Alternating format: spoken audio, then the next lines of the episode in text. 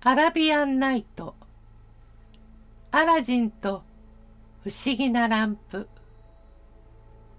菊池寛。昔信濃都にムスタフという貧乏な仕立て屋が住んでいました。このムスタフにはおかみさんとアラジンと呼ぶたった一人の息子とがありました。この仕立て屋は大変心がけの良い人で一生懸命に働きました。けれども悲しいことには息子が大の怠け者で年が年中町へ行って怠け者の子供たちと遊び暮らしていました。何か仕事を覚えなければならない年頃になってもそんなことはまっぴらだと言って跳ねつけますので本当にこの子のことをどうしたらいいのか両親も途方に暮れているありさまでした。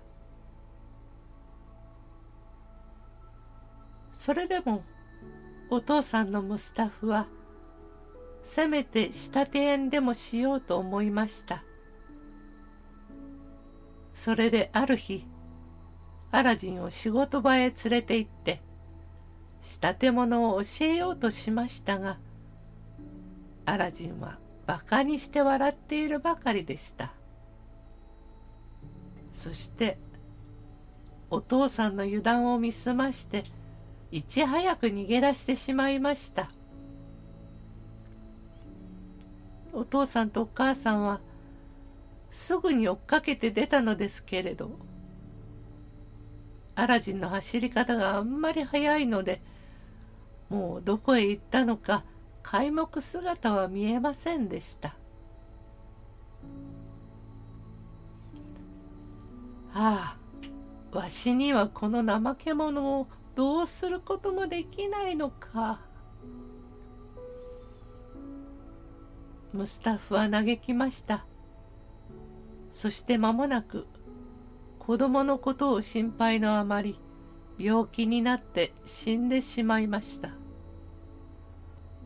こうなるとアラジンのお母さんは少しばかりあった仕立て物に使う道具を売り払ってそれからあとは糸を紡いで暮らしを立てていました。さてある日アラジンがいつものように町の怠け者と一緒に面子をして遊んでいました。ところがそこへいつの間にか背の高い色の黒いおじいさんがやってきてじっとアラジンを見つめていました。やがてめんこが一勝負終わった時そのおじいさんがアラジンに「おいでおいで」をしました。そして「お前の名は何というのかね」と尋ねました。この人は大変親切そうな風をしていましたが本当はアフリカの魔法使いでした。私の名はアラジンです。アラジンは一体このおじいさんは誰だろうと思いながらこう答えました。それからお前のお父さんの名は？また魔法使いが聞きました。お父さんの名はムスタフと言って仕立て屋でした。でもとっくの昔に死にましたよ。とアラジンは答えました。するとこの悪者の魔法使いは「ああそれは私の弟だ」お前はまあ私の甥だったんだね。私はしばらく外国へ行っていたお前のおじさんなんだよ。と言っていきなりアラジンを抱きしめました。そして早く家へ帰ってお母さんに私が会いに行きますからと言っておくれ。それからほんの少しですがと言ってこれをあげておくれ。と言ってアラジンの手に金貨を5枚握らせました。アラジンは大急ぎで家へ帰ってお母さんにこのおじさんだという人の話をしました。するとお母さんは「そりゃきっと何かの間違いだろう」「お前におじさんなんかありゃしないよ」と言いました。しかしお母さんはその人がくれたという金貨を見てひょっとしたらそのおじいさんは親類の人かもしれない。と思いました。それでできる限りのご馳走をしてその人が来るのを待っていました。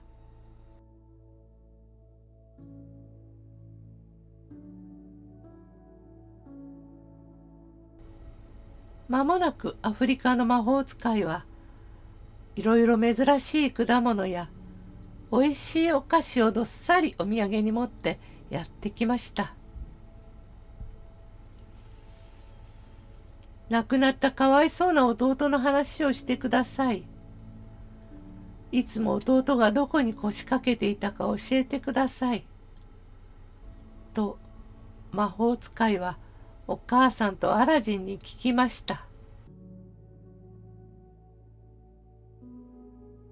お母さんはいつもムスタフが腰掛けていた長椅子を教えてやりました。すると魔法使いはその前にひざまずいて泣きながらその長椅子にキスしました。それでお母さんはこの男は亡くなった主人の兄さんに違いないと思うようになりました。ことにこの魔法使いがアラジンを舐めるように可愛がるのを見てなおさらそうときめいてしまったのでした。何か仕事をしているかね？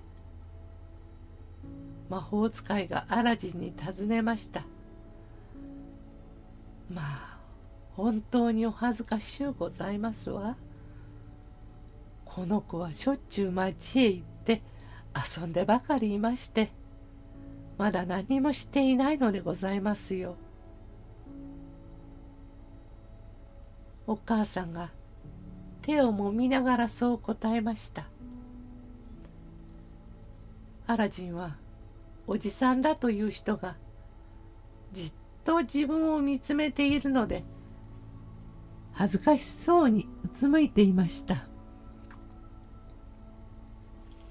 何か仕事をしなきゃいけませんな魔法使いはこうお母さんに言っておいてさて今度はアラジンに「お前は一体どんな商売がしてみたいのかね?」私はお前に呉服店を出させてあげようと思っているのだが。と言いました。アラジンはこれを聞くと有頂天になって喜びました。あくる日おじさんだという人はアラジンに立派な着物を一揃い買ってきてくれました。アラジンはそれを着てこのおじさんだという人に連れられて町中を見物して歩きました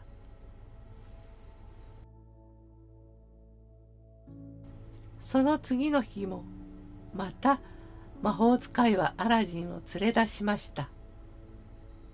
そして今度は美しい花園の中を通り抜けて田舎へ出ました。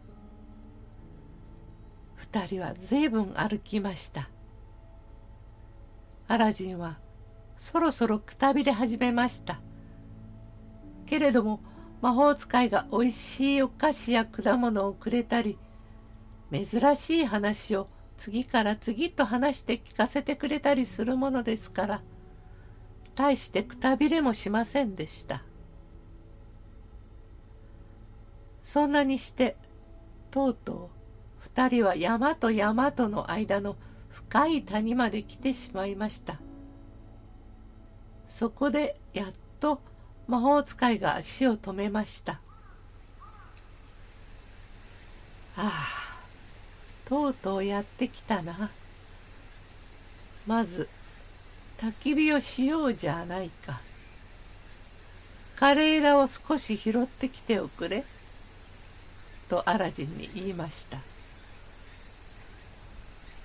アラジンは早速枯れ枝を拾いに行きました。そしてすぐ両手にいっぱい抱えて帰ってきました。魔法使いはそれに火をつけました。枯れ枝はどんどん燃え始めました。おじいさんは不思議な粉をポケットから出しました。それから口の中で何かブツブツ言いながら火の上に振りかけました。するとたちまち大地が揺れ始めました。そして目の前の地面がパッと割れて大きな真四角な平たい石が現れてきました。その石の上には輪がはまっていました。アラジンは怖がって家へ走って帰ろうとしました。けれども魔法使いはそうはさせませんでした。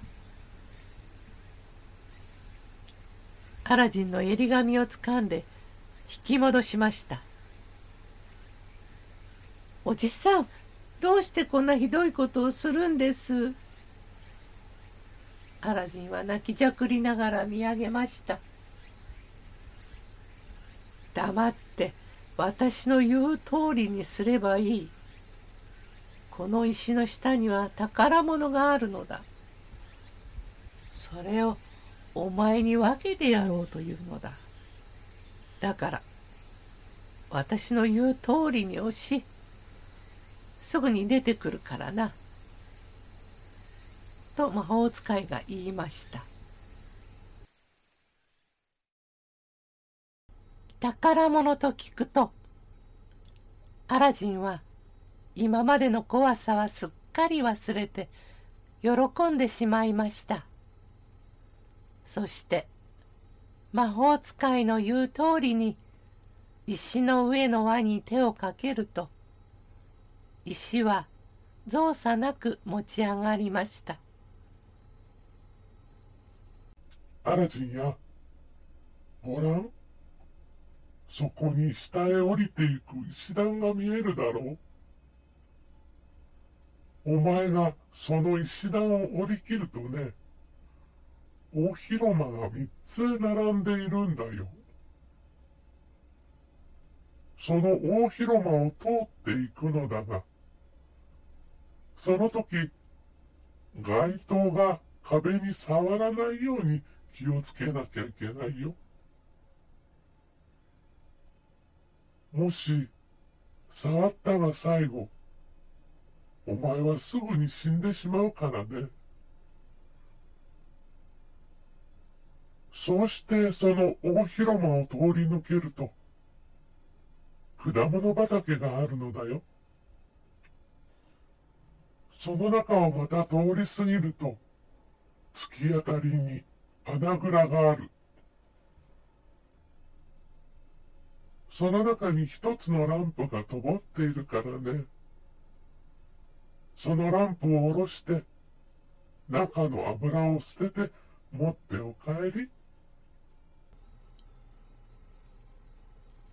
魔法使いはこう言いながらお守りだと言って魔法の指輪をアラジンの指にはめてくれました。そしてすぐに出かけるようにと命令しました。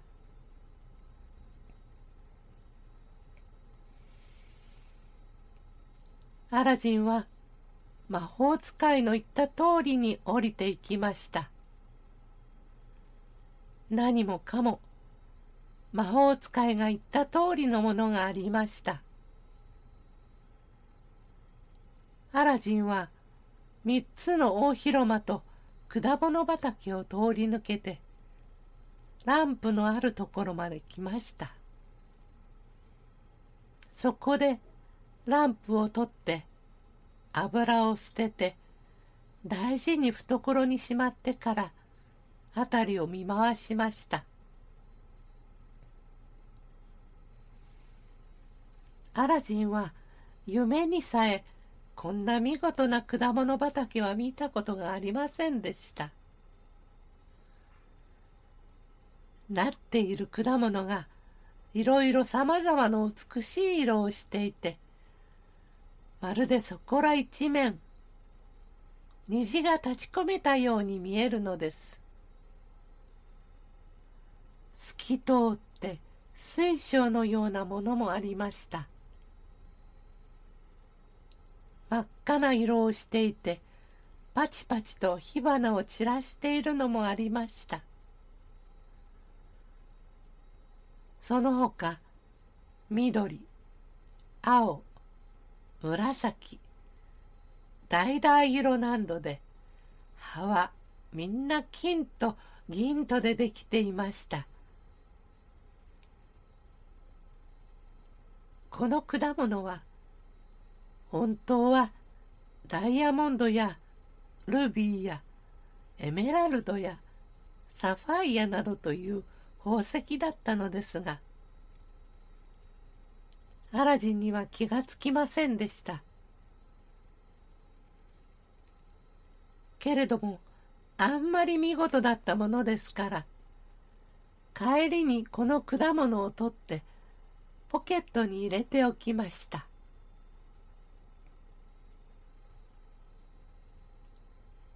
アラジンがやっと石段の下までたどり着いた時血の上では魔法使いが一心に下の方を見つめて待っていました。そしてアラジンが石段を登りかけると「早くランプをよこし」と言って手を伸ばしました私が持って出るまで待ってくださいな。出たらすぐにあげますから。ここからじゃ届かないんですもの。とアラジンは答えました。もっと手を持ち上げたら届くじゃないか。さあ、早くさ。おじいさんは怒った顔をして怒鳴りつけましたすっかり外へ出てから渡しますよアラジンは同じようなことを言いましたすると魔法使いは歯がゆがって地団打を踏みました。そして不思議な粉を焚き火の中へ投げ込みました。口の中で何かブツブツ言いながら。そうするとたちまち石がずるずると蓋をしてしまい地面の上へ帰る道が塞がってしまったのでした。アラジンは真っ暗な地の下へ閉じ込められてしまいました。これでそのおじいさんはアラジンのおじさんではないということがはっきりと分かりました。この魔法使いは魔法の力によって遠いアフリカでこのランプのことを嗅ぎつけたのでした。このランプは大変不思議なランプなのです。そのことは読んでゆくに従ってだんだん皆さんに分かってくるでしょう。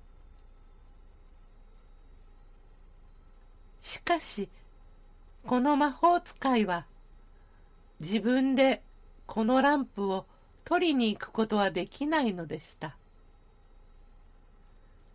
誰か他の人が取ってきてやらなければダメなのでしたそれでアラジンにつきまとったわけです。そしてランプさえ手に入ったらアラジンを殺してしまおうと思っていたのでありました。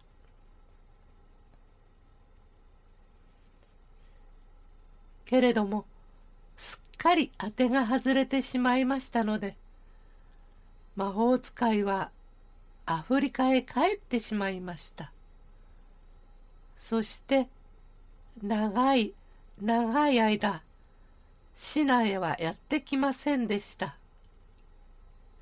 さて地の下へ閉じ込められたアラジンはどこか逃げ道はないかとあのお大広間や果物畑の方へ行ってみましたが地面の上へ帰っていく道はどこにもありませんでした。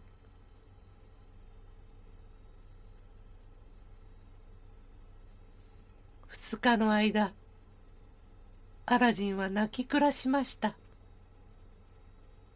そしてどうしても地の下で死んでしまわなきゃならないのだと思いました。そして両方の手をしっかりと握り合わせました。その時魔法使いがはめてくれた指輪に触ったのでした。するとたちまち大きなお化けが床からむくむくと現れ出てアラジンの前に立ちはだかりました。そして坊ちゃん何かご用でございますか？私はその指輪の家来でございます。ですからその指輪をはめていらっしゃる方のおっしゃる通りにしなければならないのでございます。というのです。アラジンは飛び上がるほど喜びました。そして私の言うことならどんなことでも聞いてくれるんだね。よしじゃあこんな恐ろしいところからすぐ連れ出しておくれ」とこう頼みました。そうするとすぐに地面へ登る道が開きました。そしてあっという間にもう自分の家の戸口まで帰っていました。お母さんがアラジンが帰ったので涙を流して喜びました。アラジンもお母さんに抱きついて何度も何度もキスしました。それからお母さんにこの間からの一部始終を話そうとしましたがお腹がペコペコでした。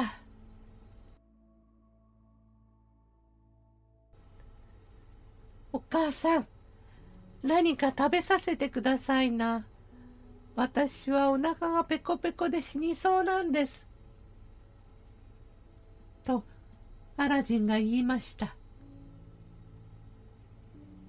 お母さんは「ああそうだろうと思う。ねえだが困ったよ。もう家の中には少しぼっちの綿より他には何にもないんだよ。ちょっとお待ち。この綿を売りに行ってそのお金で何か買ってきてあげよう」と言いました。するとアラジンは「お母さん待ってください。いいことがあります」綿を売るよりもこの私の持って帰ったランプをお売りなさいな」と言ってあのランプを出しました。けれどもランプは大変古ぼけていてほこりまみれでした。少しでもきれいになったら少しでも高く売れるだろうと思ってお母さんはそれを磨こうとしました。しかしお母さんがそのランプをこするかこすらないかのうちに大きな真っ黒いお化けが床からむくむくと出てきました。ちょうど煙のようにゆらゆらと体をゆすりながら頭が天井へ届くとそこから二人を見下ろしました。ご用は何でございますか私は。ランプの家来でございます。そして私はランプを持っている方の言いつけ通りになるものでございます。とそのお化けが言いました。アラジンのお母さんはこのお化けを見た時怖さのあまり気を失ってしまいました。アラジンはすぐお母さんの手からランプをひったくりました。そして震えながら自分の手に持っていました。ほんの少しでもいいから食べるものを持っておいで。アラジンはやっぱり震えながらこう言いました。恐ろしいお化けがやっぱり天井から睨みつけていたものですから。がその時ランプの家来はシュッと煙を立てて消えてゆきました。けれどもまたすぐに金のお皿の上に上等のごちそうを乗せて現れてきました。この時アラジンのお母さんはやっと気がつきました。けれどもこのごちそうを食べるのを大変怖がりました。そしてすぐにランプを売ってくれとアラジンに頼みました。あのお化けがきっと何か悪いことをするに違いないと考えたものですからけれどもアラジンはお母さんの怖がっているのを笑いました。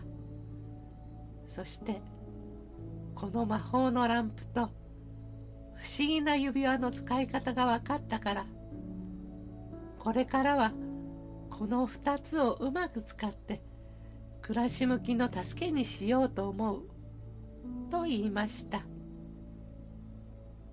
2人は金のお皿を売って欲しいと思っていたお金を手に入れましたそしてそれをみんな使ってしまった時アラジンはランプのお化けに「もっと持ってこい!」と言いつけましたこうして親子は何年も何年も楽しく暮らしていましたさてアラジンの住んでいる町にあるお城の王様のお姫様は大変美しい方だということでした。アラジンもこの噂を聞いていましたのでどうにかしてお姫様を一度拝みたいと思っていました。それでいろいろお姫様を拝む方法を考えてみましたけれどどれもこれもみんなダメらしく思われるのでした。なぜかというとお姫様はいつも外へお出ましになる時は決まったように深々とベールをかぶっていらっしゃったからであります。けれどもとうとうある日アラジンは王様の御殿の中へ入ることができました。そしてお姫様が湯殿へおいでになるところを戸の隙間から覗いてみました。それからアラジンはお姫様の美しいお顔が忘れられませんでした。そしてお姫様が好きで好きでたまらなくなりましたお姫様は夏の夜の明け方のように美しい方でしたアラジンは家へ帰ってきてお母さんに「お母さん私はとうとうお姫様を見てきましたよ。お母さん私はお姫様をお嫁さんにしたくなりました。お母さんすぐに王様のお城へ行ってお姫様をくださるようにお願いしてください。と言ってせがみました。お母さんは息子の途方もない望みを聞いて笑いました。そしてまたアラジンが気違いになったのではないかと思って心配もしました。しかしアラジンはお母さんが「うん」と言うまではせがみ通しました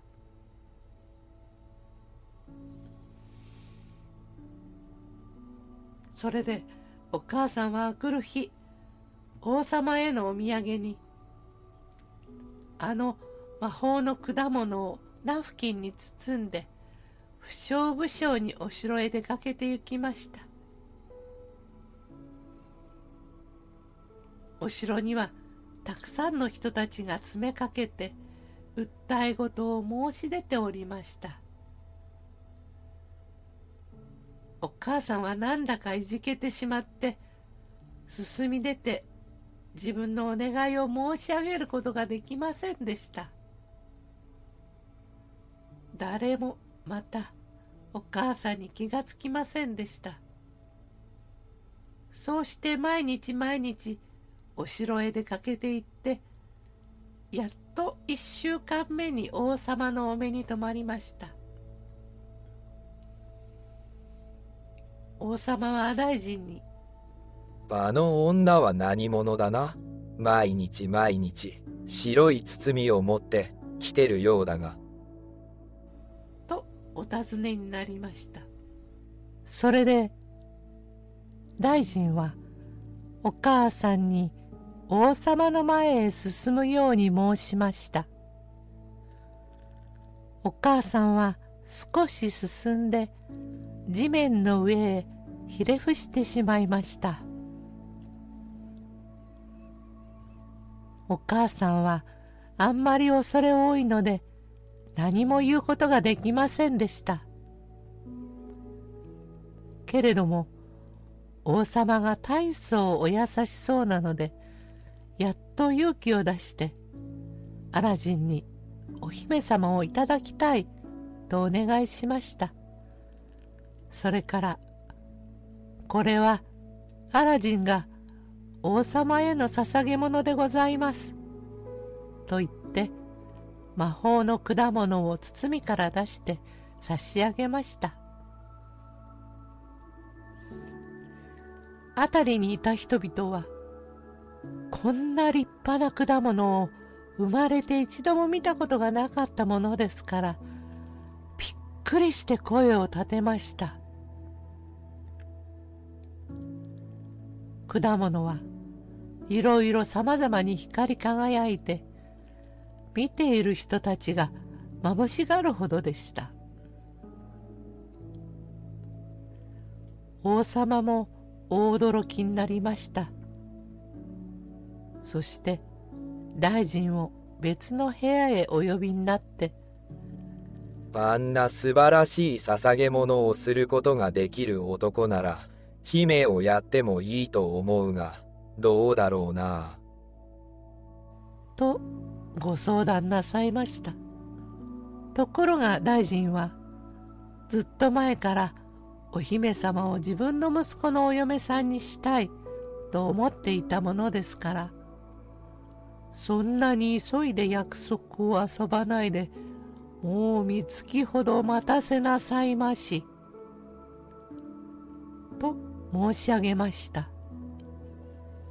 王様もなるほどそうだとお思いになりました。それでアラジンのお母さんにもう三月待ったら姫をやろうとおっしゃいました。アラジンはお姫様がいただけると聞いて自分くらい幸せ者はないと思いましたそれからは一日一日が矢のように早く過ぎてゆきましたところがそれから二月も過ぎたある夕方町中が大層にぎやかなことがありましたアラジンは何事かと思って人に尋ねました。するとその人は今晩お姫様が大臣の息子のところへお嫁にいらっしゃるからだと教えてくれました。アラジンは真っ赤になって怒りました。そしてすぐ家へ帰って魔法のランプを取り出してこすりました。すると、じきにあのお化けが出てきて、何をいたしましょうか？と聞きました。王様のお城へ行って、お姫様と大臣の息子をすぐ連れてこい。と言いつけました。たちまちお化けは御殿へ行って二人を連れて帰ってきました。そして今度は大臣の息子をこの家から連れ出して朝まで外で待たしておけと命令しました。お姫様は怖がって震えていました。けれどもアラジンは決して怖がらないでください。私こそはあなたの本当のお婿さんなのでございます。申し上げました。あくる朝早く、アラジンの言いつけた通りに、お化けは大臣の息子を連れて家の中へ入ってきました。そしてお姫様と一緒にお城へ連れて帰りましたそれから間もなく王様が「おはよう」と言ってお姫様のお部屋へ入っていらっしゃいますとお姫様は涙をポロポロこぼして泣いていらっしゃいました。そして大臣の息子はブルブル震えていました。どうしたのかね。と王様がお尋ねになりました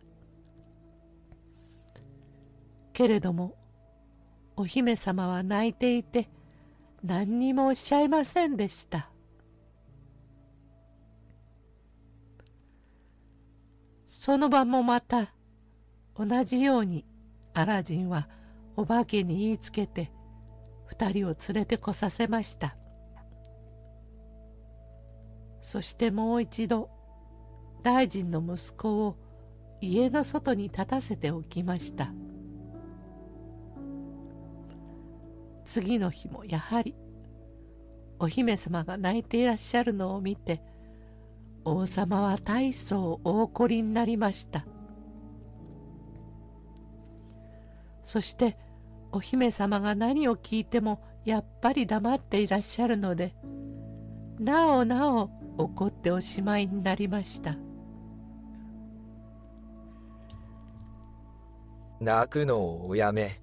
そして早く訳をお話し話さないと殺してしまうよ。とお叱りになりました。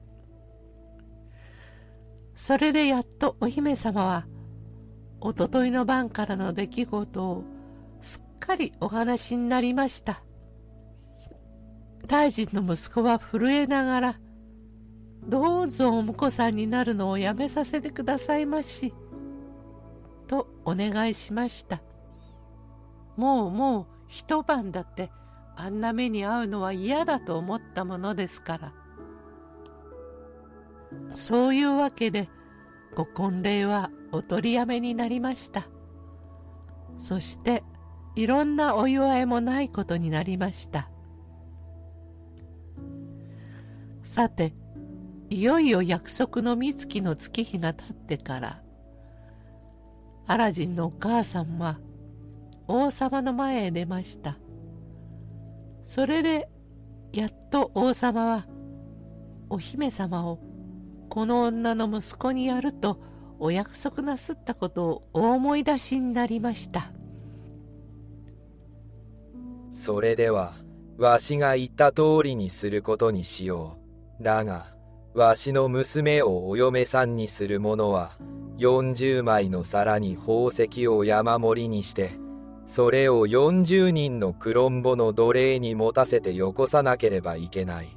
そして王様の召使いらしい立派な着物を着た西洋人の奴隷がそのクロンボの奴隷の手を引いてくるのだぞ。とおっしゃいました。アラジンのお母さんは困ったことになったと思いながら家へ帰ってきてアラジンに王様のお言葉を伝えました。アラジンやそんなことはとてもできないことじゃないかね。そう言ってため息をつきました。するとアラジンは「いいえお母さん、ダメじゃありませんよ。王様にはすぐ仰せの通りにしてご覧に入れますよ。と潔く言いました。それから魔法のランプをこすりました。そしてお化けが出てきた時宝石を山盛りにした40枚のお皿と王様が言われただけの奴隷を連れてこいと言いつけました。さてそれからこの立派な行列が町を通ってお城へ向かいました。町中の人々はぞろぞろと見物に出てきました。そしてみんな黒人の奴隷が頭の上に乗せている宝石を山盛りにした金のお皿を見てびっくりしました。お城へ着いて奴隷たちは王様に宝石を差し上げました。王様は随分お驚きになりましたけれどまた大層お喜びになってアラジンとお姫様とがすぐに婚礼するようにとおっしゃいました。お母さんが帰ってこのことをアラジンに告げますとアラジンはすぐにはお城へ行かれないと言いました。そしてまずランプのお化けを呼んで香水風呂と王様がお召しになるような金の縫い取りのある着物と自分のお供をする40人の奴隷とお母さんのお供をする6人の奴隷と王様のお馬よりもっと美しい馬とそして1万枚の金貨を10個の財布に分けて入れて持ってこいと命じました。さてこれらのものがみんな整ってからアラジンは着物を着替えてお城へ向かいました。そして立派な馬に乗って40人の奴隷を召し連れていく道々両側に見物しているたくさんの人たちに10個の財布から金貨をつかみ出してはバラバラと巻いてやりました。見物人たちはキャッキャと言って大喜びでそれを拾いました。しかしその中の誰にだって昔町で野良倉と遊んでばかりいた怠け者がこんなになったとは気がつきませんでした。これはきっとどこかの国の王子様だろうと思っていました。こんな物々しいありさまでアラジンがお城へ着きますと王様は早速お出迎えになってアラジンをお抱きになりました。それから家来たちにすぐお祝いの宴会と婚礼の用意をするようにとおっしゃいましたするとアラジンは「陛下しばらくお待ちくださいまし私はお姫様がお住みになる御殿を建てますまでは婚礼はできません。と申し上げたのでありました。そうして家へ帰ってもう一度ランプのお化けを呼び寄せました。そして世界一の立派な御殿を作れ。その御殿は大理石と緑色の石と宝石とで作らなければいけない。そして真ん中に金と銀との壁と窓が24ついている大広間を作るのだ。それからその窓はダイヤモンドだのルビーだの。その他の宝石で飾らなければいけない。けれどもたった一つだけは何にも飾りをしないでそのままにしておけ。それからまた馬屋も作らなければいけない。そして御殿の中にはたくさんの奴隷もいなければいけない。さあこれだけのことを早くやってくれ。と言いつけました。あくる朝アラジンは世界一かと思われるほどの御殿が建っているのに気がつきました。御殿の大理石の壁は朝日の光を受けて薄桃色に染まっていました。窓には宝石がきらめいていました。アラジンは早速お母さんと一緒にお城へ参りました。そして今日婚礼をさせていただきたいと申し入れました。お姫様はアラジンをご覧になってアラジンと仲良くしようとお思いになりました。町中はお祝いで大にぎわいでした。そのあくる日は王様の方からアラジンの新御殿をお尋ねになりました。そしてまず大広間へお通りになって金と銀との壁と宝石を飾りつけた窓をご覧になって大変ご感服なさいました。そしてこれは世界で一番美しい御殿に違いない。わしにはこの御殿の中にあるたった一つのものでさえ世界第一の宝物のように思われる。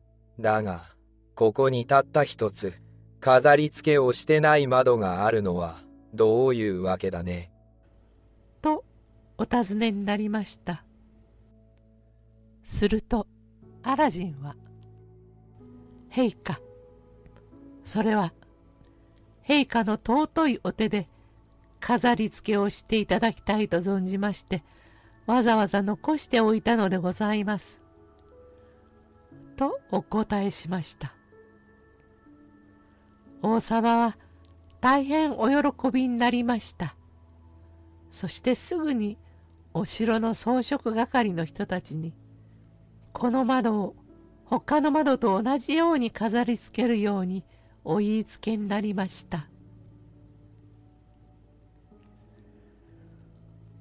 装飾係の人たちは何日も何日も働きました。そしてまだ窓の飾り付けが半分もできないうちに持っていた宝石をすっかり使ってしまいました。王様にこのことを申し上げますとそれでは自分の宝石をみんなやるから使うようにとおっしゃいました。それを使い果たしてもなお窓は出来上がりませんでした。それでアラジンは係の人たちに仕事を辞めさせて王様の宝石を全部返してしまいました。そしてその晩もう一度ランプのお化けを呼びました。それで窓は夜の明ける前に出来上がりました。王様と装飾係の人たちは驚いてしまいました。けれどもアラジンは決して自分のお金持ちであることを自慢しませんでした。誰にでも優しく礼儀正しく付き合っていました。そして貧乏人には親切にしてやりました。それで誰も彼もアラジンに懐きました。アラジンはまた王様のために何度も何度も戦争に行って手柄を立てました。それで王様の一番のお気に入りの家来になりました。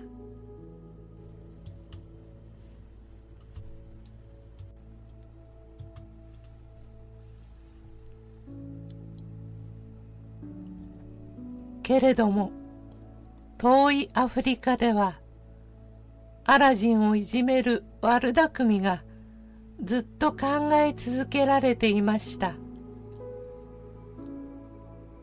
あのおじさんだと言って騙した悪者のおじいさんの魔法使いは魔法の力によって自分が地の下へ閉じ込めてしまった男の子があれから助かって大変な金持ちになったということを知ったからであります。そして怒って自分の髪の毛を引きむしりながらあいつめ、きっとランプの使い方を悟ったのに違いない。俺はランプを取り返す方法を考えつくまでは、いまいましくって夜もおちおち眠ることができない。怒鳴っていたのでありました。それからやがてまたシナへやってきました。そしてアラジンの住んでいる町へ来て素晴らしい御殿を見ました。御殿があんまり美しいのとアラジンがお金持ちらしいのに腹が立って息が止まってしまうほどでしたそこで魔法使いは商人に化けましたそしてたくさんの銅で作ったランプを持ってえー、新しいランプを古いランプと取り替えてあげます。町から町へこう言いながら歩きました。この呼び声を聞いて町の人たちは馬鹿げたことだと笑いながらも珍しそうに魔法使いのそばへたかってきました。こんなことを言う男は気が狂っているかもしれないと思ったものですから。ちょうどこの時アラジンは狩りに出て留守でした。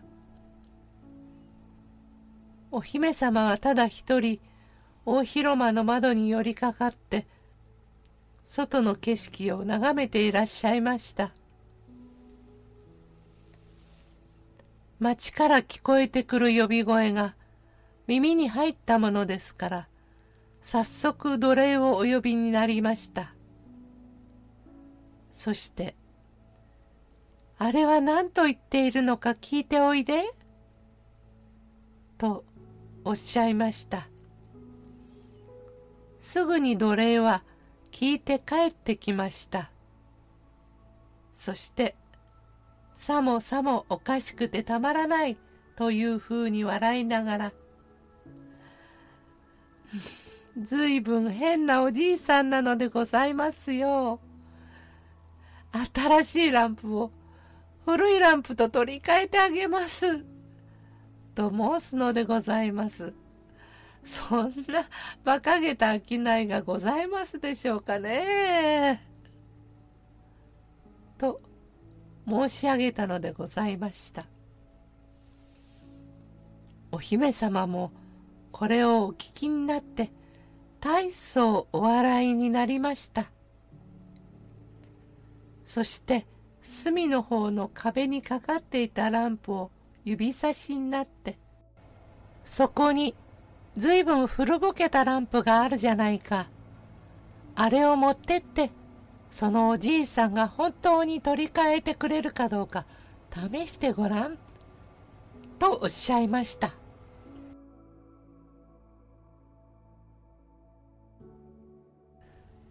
奴隷はランプを取り下ろして町へ走って行きました。魔法使いは魔法のランプを両手でしっかり受け取ってからどれでもお好きなのをお持ちください。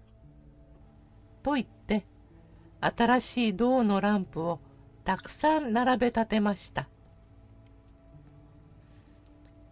そして古いランプを大事そうに抱きしめて他のことは何にも気がつかない様子でありました。この奴隷が新しいランプをみんな持っていったってきっと気がつかなかったでしょう。それから魔法使いは少し歩いて町外れへ出ました。そして誰も通っている人がないのを見すまして魔法のランプを取り出しました。そして静かにこすりました。するとたちまちあのお化けが目の前へ立ちはだかって「何の御用ですか?」と聞きました。お姫様を入れたまんまアラジンの御殿をアフリカの寂しいところへ持って行って建ててくれ。と魔法使いが言いました。すると瞬く間にアラジンの御殿はお姫様や家来たちを入れたまんま見えなくなってしまいました間もなく王様がお城の窓から外をお眺めになってアラジンの御殿がなくなっているのにお気づきになりました。しまった。アラジンは魔法使いだったのだな。王様はこうおっしゃってすぐに家来を召してアラジンを鎖で縛って連れてこいとお命じになりました。家来たちは狩りから帰ってくるアラジンに行き合いましたのですぐに捕まえて王様の前へ連れてきました。町の人々はアラジンに懐いていたものですからアラジンが惹かれていくそばへ寄ってきてどうかひどい目に遭わないようにとお祈りをしてくれました。王様はアラジンをご覧になって大変お叱りになりました。そして家来にすぐアラジンの首を切れとおっしゃいました。けれども町の人たちがお城へ押しかけてきてそんなことをなすったら承知しませんと言って王様を脅かしました。それで仕方なく王様はアラジンの鎖を解いておやりになりました。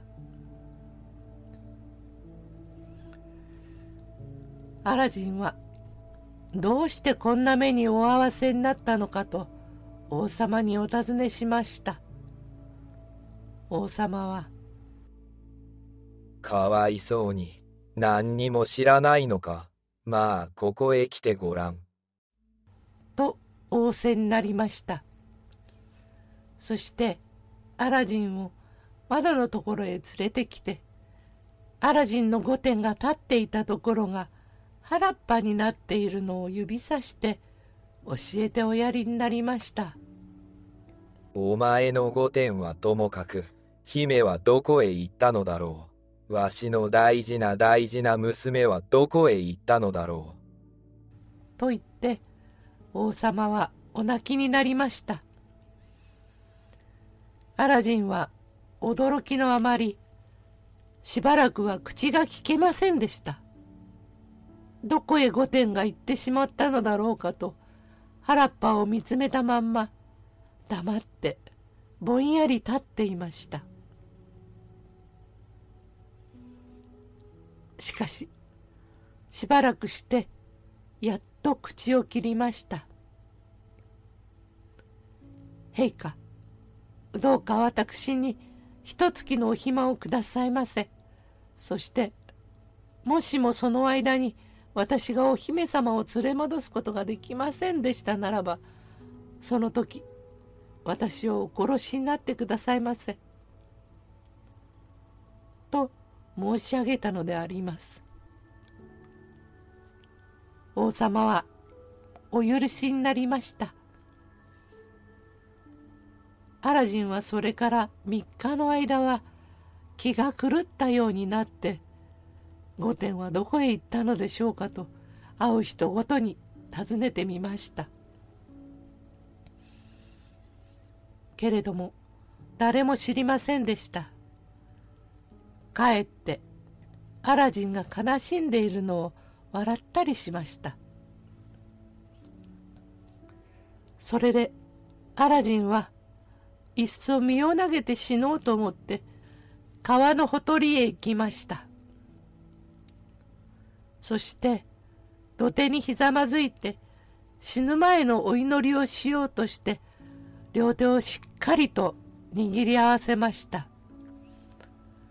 その時知らずに魔法の指輪をこすったのでしたするとたちまち指輪のお化けが目の前に突っ立ちましたどんなご用でございます？というのです。アラジンは大層喜びました。そして、お姫様と御殿をすぐに取り返してきてくれ。そして私の命を助けてくれ。と頼みました。ところが、指輪の家来は、それは、あいにく、私にはできないことでございます。ただ、ランプの家来だけが、御殿を取り戻す力を持っているのでございます。と答えたのであります。それでは、御殿があるところまで、私を連れて行ってくれ。そして、お姫様の部屋の窓の下へ立たせてくれ。アラジンは仕方がないので、こう頼みました。この言葉を言い切ってしまわないうちに、もうアラジンはアフリカについて、御殿の窓の下に立っていました。アラジンは大変くたびれていたものですから、そこでぐっすり寝込んでしまいました。しかし、ほどなく夜が明けて、小鳥の鳴く声で目を覚ましました。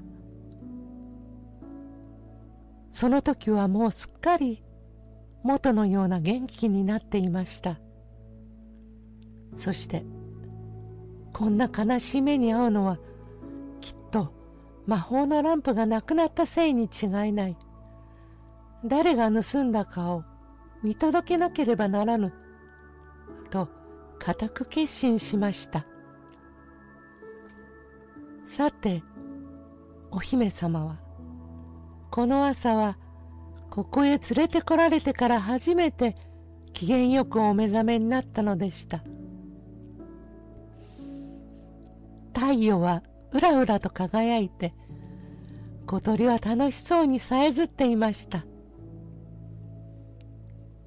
お姫様は外の景色でも眺めようと思って窓の方へ歩いておいでになりましたそして窓の下に誰か立っているものがあるのをご覧になりましたよくよく見るとそれはアラジンでありました。お姫様は声を立ててお喜びになって急いで窓をお開きになりました。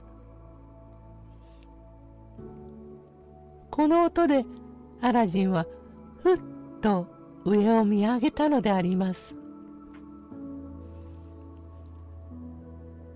それからアラジンはいくつもいくつもの戸をうまく通り抜けてお姫様の部屋へ入っていきました。そして嬉しさのあまりお姫様をしばらく抱きしめていましたがやがて顔を上げて「お姫様あの大広間の隅の壁にかけてあった古いランプがどうなったかご存知ではございませんか?」と申しましたするとお姫様は「ああ旦那様、私どうしましょう？私がうっかりしていたので、こんな悲しいことになってしまったんです。と言って、あのおじいさんの魔法使いが商人の封をしてきて、新しいランプと古いランプと取り替えてあげると言って、こんなことをしてしまったお話をなさいました。そして、今も持っていますよ。いつだって上着の中へ隠して持ち歩いていますよ。とおっしゃいました。お姫様、私はそのランプを取り返さなきゃなりません。ですから、あなたもどうか私に加勢してくださいませ。今晩魔法使いがあなたとご一緒にご飯を食べるとき、あなたは一番いい着物を着て、そして親切そうな風をして、お世辞を言ってやってくださいまし。それからアフリカのお酒が少し飲みたいとおっしゃいませするとあの男がそれを取りに行きますからね。その時が来たら私がまたあなたのおそばへ行ってこうこうしてくださいませと申し上げますから。とアラジンが申しました。さてその晩お姫様は一番いい着物をお召しになりました。そして魔法使いが入ってきた時ニコニコしていかにも親切そうな風をなさいました。魔法使いがこれは夢ではないかと思ったほどでした。なぜかというとお姫様はここへ連れてこられてからというものはいつもいつも悲しそうな顔をしているかそうでない時は怒った顔をしていらっしゃるかでしたから私多分アラジンは死んでしまったのだろうと思いますの。ですから私あなたのお嫁さんになりたいと思っています。まあそれはともかくさあご飯にしましょう。おや今日もやっぱりシナのお酒ですのね。私シナのお酒にはもう飽いてしまいましたから、アフリカのお酒を持ってきてくださいな。と、お姫様がおっしゃいました。アラジンはその間に粉を用意してきて、お姫様に、ご自分のお杯の中へ入れてください。と頼みました。そして、魔法使いがアフリカのお酒を持って帰ってきた時お姫様は粉を入れたお杯にそのお酒をなみなみとお継ぎになりましたそしてこれから仲良くなる印ですから飲んでくださいと言って魔法使いにお差しになりました。魔法使いは喜んでそれに口をつけました。しかしそれをみんな飲み干さないうちに床の上に倒れて死んでしまいました。アラジンは隠れていた次の部屋から飛んできて魔法使いの上着の中を探し回しました。そして魔法のランプを取り出して大喜びでそれをこすりました。お化けが出てきますとすぐに御殿を市内へ持って帰って元の場所に立てるようにと言いつけました。次の朝王様は大層早く目をお覚ましになりました。王様は悲しくてお眠りになることができなかったのです。そして窓のところへ行ってごらんになるとアラジンの御殿が元のところに立っているではありませんか。王様は嘘ではないかとお思いになりました。それで何べんも何べんも目をこすってはじっと御殿の方をご覧になりました。夢ではないのかしら。朝の光を受けて前よりももっと美しく見える。とおっしゃいました。それから間もなく馬に乗ってアラジンの御殿を指して走っていらっしゃいました。そしてアラジンとお姫様とを両手に抱きしめてお喜びになりました。二人はアフリカの魔法使いの話をしてお聞かせしました。アラジンはまた魔法使いの死骸もお目にかけました。それからまた昔のような楽しい日が続きました。しかしまだもう一つアラジンに心配が残っていました。それはアフリカの魔法使いの弟もやっぱり魔法を使っていたからです。そしてその弟は兄さんよりももっと悪者だったからであります。果たしてその弟が敵討ちのためにシナへやってきました。アラジンをひどい目に遭わせて魔法のランプをぶんどってこようと決心してきたのであります。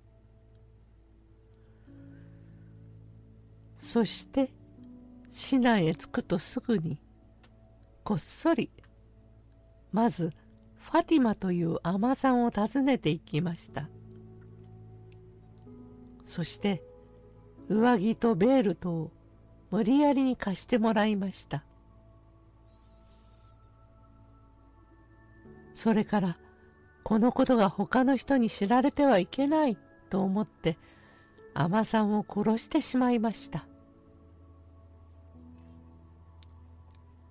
さてこの悪者の魔法使いは尼さんの上着とベールトをつけてアラジンの御殿の近くの町を通りました。町の人々は本当の尼さんだと思ってひざまずいてその上着にキスしました。間もなくお姫様はファティマが町を通っているということをお聞きになりました。それですぐ御殿へ来てくれるようにと使いをおやりになりました。お姫様はファティマを始終見たい見たいと思っていらしたものですから尼さんが来た時大変丁寧におもてなしなさいました。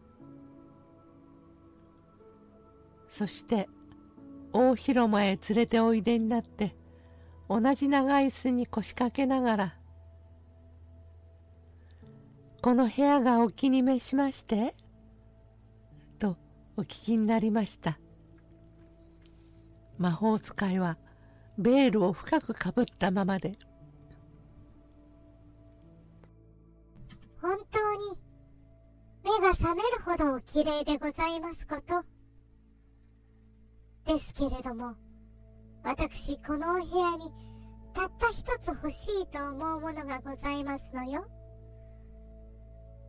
それは他でもございません。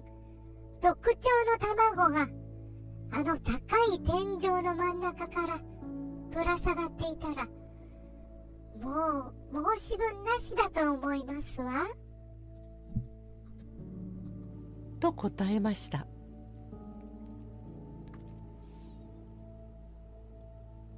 これをお聞きになってお姫様はなんだか急にこの大広間が物足りないように思い始めになりました。そしてアラジンが入ってきた時大変悲しそうな顔をしていらっしゃいました。アラジンは「何事が起こったのですか?」と尋ねました。お姫様は「私この天井から六丁の卵がぶら下がっていなきゃなんだか悲しいんですもの」とおっしゃいました。そんなことならどうさないじゃございませんかとアラジンはことも投げに行ってランプを下ろして廊下へ出てあのお化けを呼びました。けれどもランプの化けはその命令を聞くと大変怒りました。顔をブルブル震わせながらアラジンを叱りつけました。大バカ者そんなものを私がやられると思っているのか。お前は私のご主人を殺してあの天井からぶら下げてくれというのか。そんなバカは死んでしまうがいいや。お化けの目はまるで石炭が燃えている時のように真っ赤になっていました。しかしやがて言葉を和らげてだけれどもそれはお前の心から出た願いでないということを私はよく知っているのだよそれは尼さんの封をしている。悪者の魔法使いが言わせたのだろう。と言いました。そしてお化けは消えました。アラジンはお姫様が待っている部屋へ急いで行きました。そして私は頭痛がしてなりません。尼さんを呼んでくださいませんか？あの方のお手でさすっていただいたらきっと治るだろうと思います。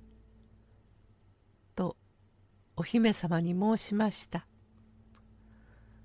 すぐに偽のファティマが来ました。アラジンは飛びついてその胸へ担当を突き刺しました。どうなすったのです？まああなたは尼さんを殺すのですか？お姫様は泣き声で咎めました。これは尼さんではございません。これは私たちを殺しに来た魔法使いです。とアラジンが申しました。こんなにしてアラジンは二人の悪い魔法使いの悪巧みから逃れました。そしてもうこの世の中には誰もアラジンの幸せの邪魔をする者はなくなりました。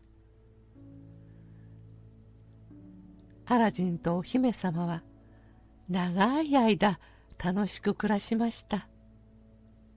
そして王様がお隠れになった時二人はとうとう王様とお妃様になりました。そして国をよく治めました。いつまでもいつまでもその国は栄えたということであります。